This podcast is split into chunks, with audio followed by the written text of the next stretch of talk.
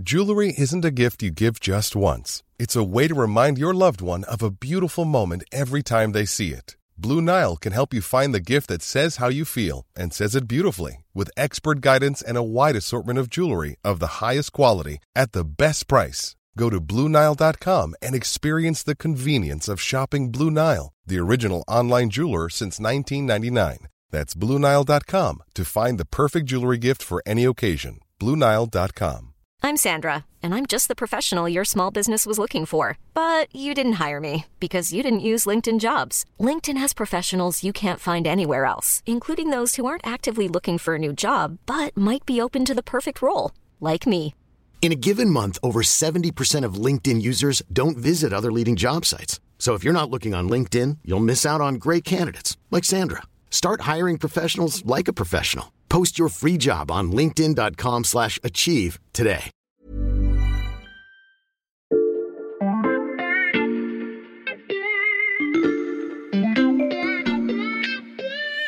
Salut, c'est Xavier Yvon. Nous sommes le lundi 5 décembre 2022. Bienvenue dans La Loupe, le podcast quotidien de l'Express. Allez, venez, on va écouter l'info de plus près. C'est une époque qui vous semble peut-être déjà lointaine. Une époque où vous attendiez avec angoisse l'annonce du prochain confinement, où vous ne pouviez pas sortir sans porter un masque même dans la rue, et où vous vous étiez habitué à entendre ce genre de questions à la télé ou à la radio. D'où peut bien venir le coronavirus? Est-ce qu'il y aurait eu peut-être un virus parti dans le laboratoire à Wuhan? Des chercheurs chinois ont affirmé que le pangolin aurait joué un rôle dans l'épidémie. Nous y avons nous aussi consacré un épisode de La Loupe qui commence à dater un peu, quoique vous vous souvenez peut-être de cette petite phrase. Le pangolin est innocent et le, le vrai coupable court toujours. Ce qui m'a fait repenser à tout ça aujourd'hui, c'est un article de notre spécialiste santé Stéphanie Benz. Un article consacré à l'épidémie de bronchiolite, dans lequel elle cite un médecin qui qualifie la période actuelle de printemps 2020 de la réanimation pédiatrique. Alors bien sûr, le contexte n'est pas le même, la bronchiolite n'est pas une infection nouvelle, elle ne nous pousse pas à rester enfermés chez nous, mais l'épidémie 2022 est très violente et précoce chez les nourrissons, au point de prendre de court les autorités sanitaires françaises et celles de nombreux pays de l'hémisphère nord. Alors, qui dit phénomène inédit dit recherche d'explication, et cette fois, l'hypothèse dont vous entendez beaucoup parler n'est pas un animal exotique, mais une théorie séduisante, celle de la dette immunitaire. Sauf que, vous allez l'entendre, cette piste n'est pas vraiment plus consensuelle que celle du pangolin à l'époque.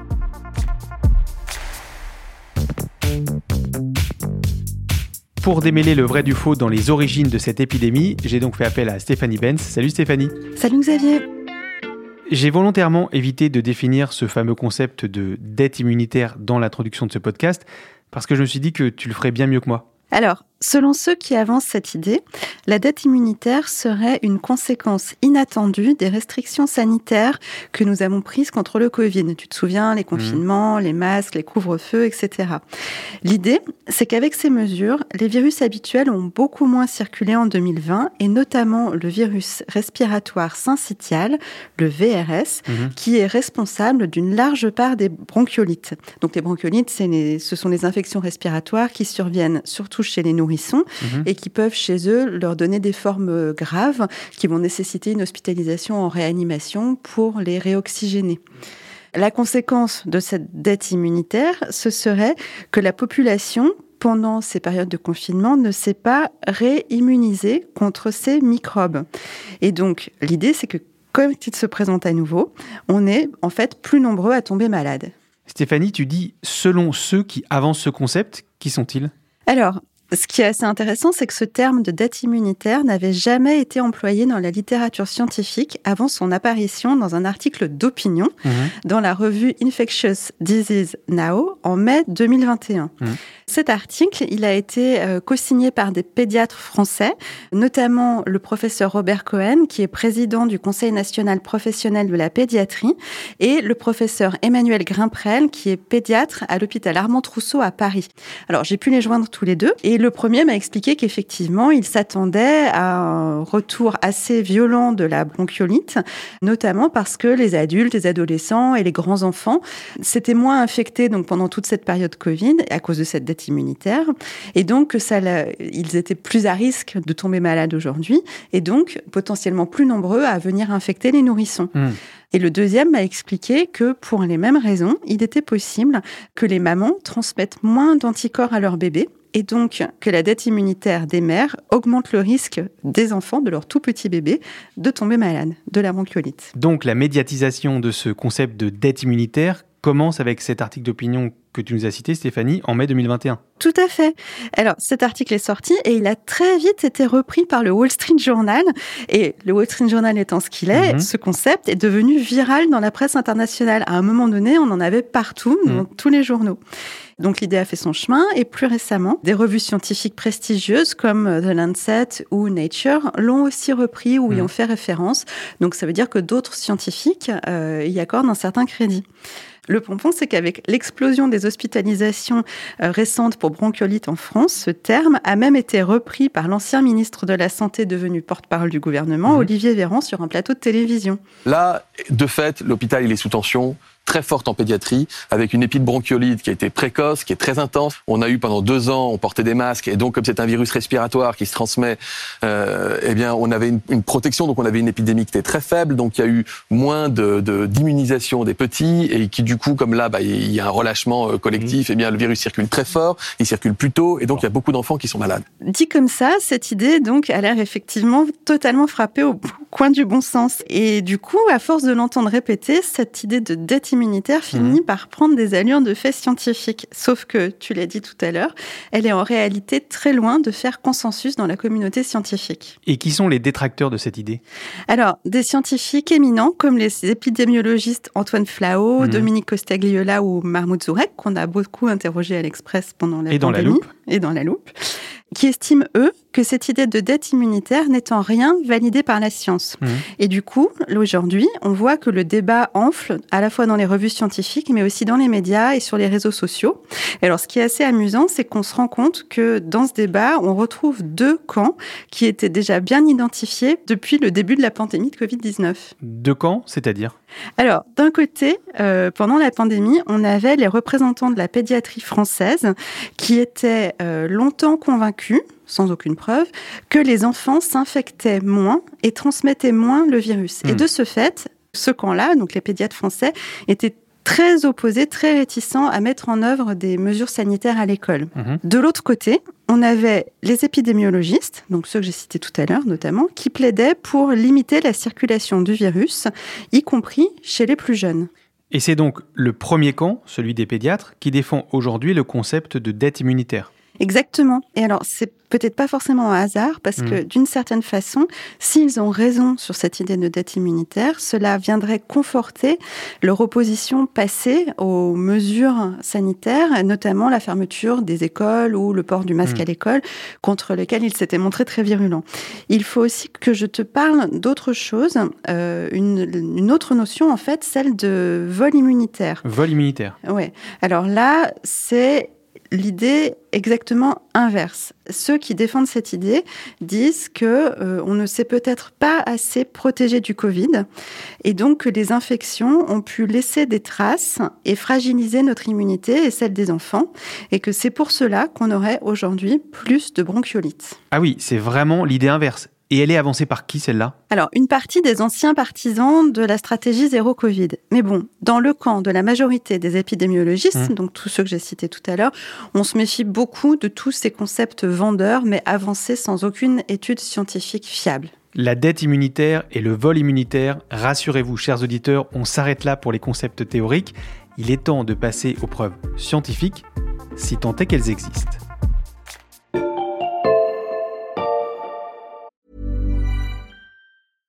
I'm Sandra, and I'm just the professional your small business was looking for. But you didn't hire me because you didn't use LinkedIn jobs. LinkedIn has professionals you can't find anywhere else, including those who aren't actively looking for a new job but might be open to the perfect role, like me. In a given month, over 70% of LinkedIn users don't visit other leading job sites. So if you're not looking on LinkedIn, you'll miss out on great candidates like Sandra. Start hiring professionals like a professional. Post your free job on linkedin.com/achieve today.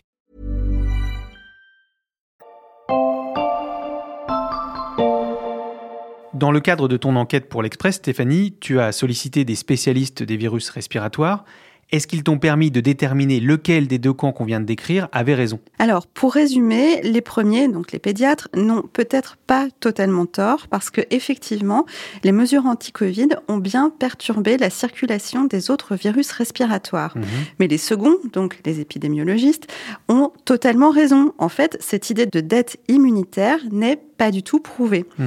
Pour essayer d'en savoir plus, j'ai, euh, comme tu le disais, interrogé des spécialistes des virus respiratoires, à commencer par Jean-Sébastien Casalegno, qui est virologue aux Hospices civils de Lyon et membre du groupe lyonnais sur le VRS, le virus respiratoire syncytial. Euh, donc lui, il m'a expliqué que la dette immunitaire était effectivement un concept sexy, je cite, mais encore mal défini, et que pour lui, les causes euh, de l'épidémie euh, très importante cette année de bronchiolite sont complexes et probablement multifactorielles. Il faudra donc du temps et de nombreuses études pour comprendre quels facteurs s'avèrent en réalité les plus importants. Donc, si je comprends bien, on ne peut pas exclure que la dette immunitaire soit effectivement responsable de la virulence de l'épidémie de bronchiolite chez les nourrissons, mais ce n'est qu'une hypothèse parmi beaucoup d'autres. Exactement. Il est tout à fait envisageable qu'une part plus importante de la population soit susceptible d'avoir été infectée par le VRS cette année. Pourquoi? Parce que effectivement, en l'absence d'exposition préalable au virus, donc l'année dernière ou l'année d'avant, les anticorps conférés par une précédente infection diminuent avec le temps. Le problème, c'est que d'abord, on ne connaît pas précisément la durée de vie entre guillemets de ces anticorps, et surtout que personne n'a pu démontrer jusqu'ici que l'immunité de la population était effectivement à des niveaux plus faibles qu'avant la pandémie, ni dans quelle proportion. Et donc, cette question est d'autant plus sujette à caution que deux vagues de bronchiolite ont eu lieu en 2021, donc l'an dernier, une modérée au printemps et à l'été, et une beaucoup plus forte à l'automne, avec déjà un nombre de passages aux urgences pour bronchiolite supérieur à celui des dix années précédentes, d'après euh, ce que m'a expliqué l'épidémiologiste Mircea Sofonea. Ça veut dire que pour pouvoir affirmer qu'il reste une dette immunitaire aujourd'hui en 2022, il faudrait déjà pouvoir mesurer l'impact des vagues de 2021. Tout à fait. Sauf qu'en France, on n'a aujourd'hui pas les outils, donc ni les outils sérologiques, ni les prélèvements qui permettraient de le faire. Alors, il y a une étude qui est en cours aux Pays-Bas. Les scientifiques qui s'en occupent vont mesurer le taux d'anticorps dans leur cohorte de manière répétée dans le temps. Et donc, ça permettra de répondre à cette question, mais malheureusement, les résultats ne sont pas encore disponibles. Et puis alors, comme tout est toujours très compliqué, il y a un élément de complexité supplémentaire, Xavier, dont je voudrais te parler, mais ça va certainement te plaire parce que ça pourrait être utile pour l'armoire de la loupe. Tu sais me parler Stéphanie, j'ouvre l'armoire et je t'écoute. Ok, alors, le point dont je voulais te parler, Mhm. c'est l'immunité croisée. Alors, qu'est-ce que c'est l'immunité croisée? C'est l'immunité que l'on acquiert après une exposition à un virus qui va pouvoir nous protéger contre un autre virus.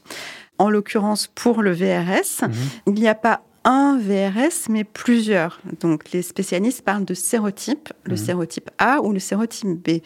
Donc, il faut savoir que ces deux virus euh, ne circulent en général pas en même temps. Il y en a un qui circule plus souvent que l'autre, mais bon, on ne va pas rentrer dans ces détails-là. Et on ne sait pas dans quelle mesure on est protégé vis-à-vis d'un VRS de type A après une exposition à un VRS de type B. Et on ne sait pas non plus euh, quel VRS circule cette année et quel VRS circulait l'an dernier. Donc tu vois que du coup, l'idée de dette immunitaire devient encore plus hypothétique. Ça fait encore des points d'interrogation, la liste commence à être longue.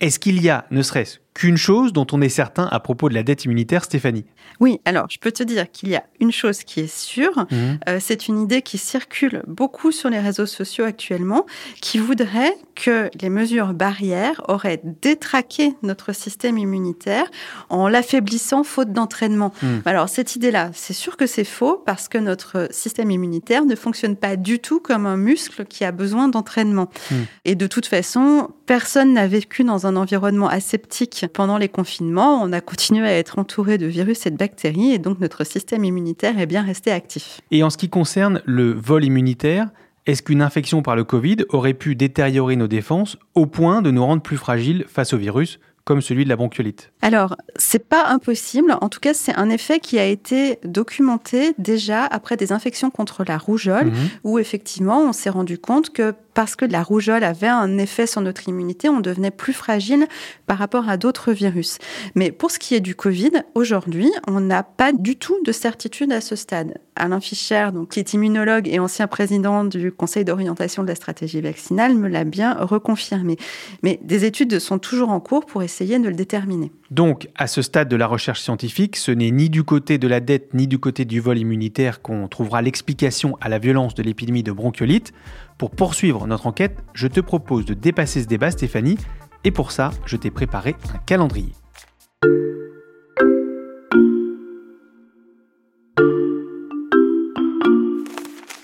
Alors, il court bien sur 2021 et 2022, ton calendrier, Xavier? Tout à fait, il suffit de le retourner, regarde. Parfait. Alors, je vais pouvoir t'expliquer. Mhm. Tu vois, traditionnellement, l'épidémie de bronchiolite commence ici, mi-novembre, après les vacances de la Toussaint. D'accord. Alors, je me permets de l'entourer en noir sur ton calendrier. Mhm. Et le pic de l'épidémie arrive toujours plus tard, soit vers Noël, soit début janvier. Mais pas cette année. Exactement. Et c'est bien pour ça que euh, cette année, les hospitaliers ont été pris de court.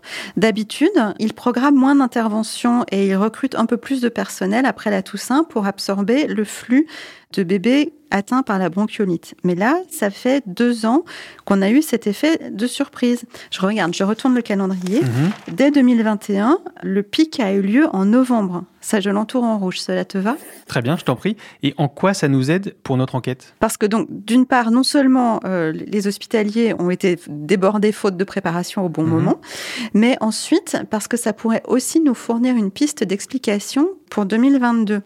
Tu vois, les bébés qui sont nés euh, je te remonte sur le calendrier. Les Mhm. bébés qui sont nés à Noël 2021 ou en janvier 2022, février 2022, ont été moins nombreux qu'une année normale à avoir été contaminés par le VRS. Ils sont donc moins nombreux à avoir développé des anticorps. Donc ça veut dire que ces enfants qui n'ont pas été infectés à la fin de l'année dernière ou au début de cette année, ont pu être infectés à l'automne, Mhm. depuis septembre, et donc ils ont pu venir grossir les rangs des infections depuis la rentrée.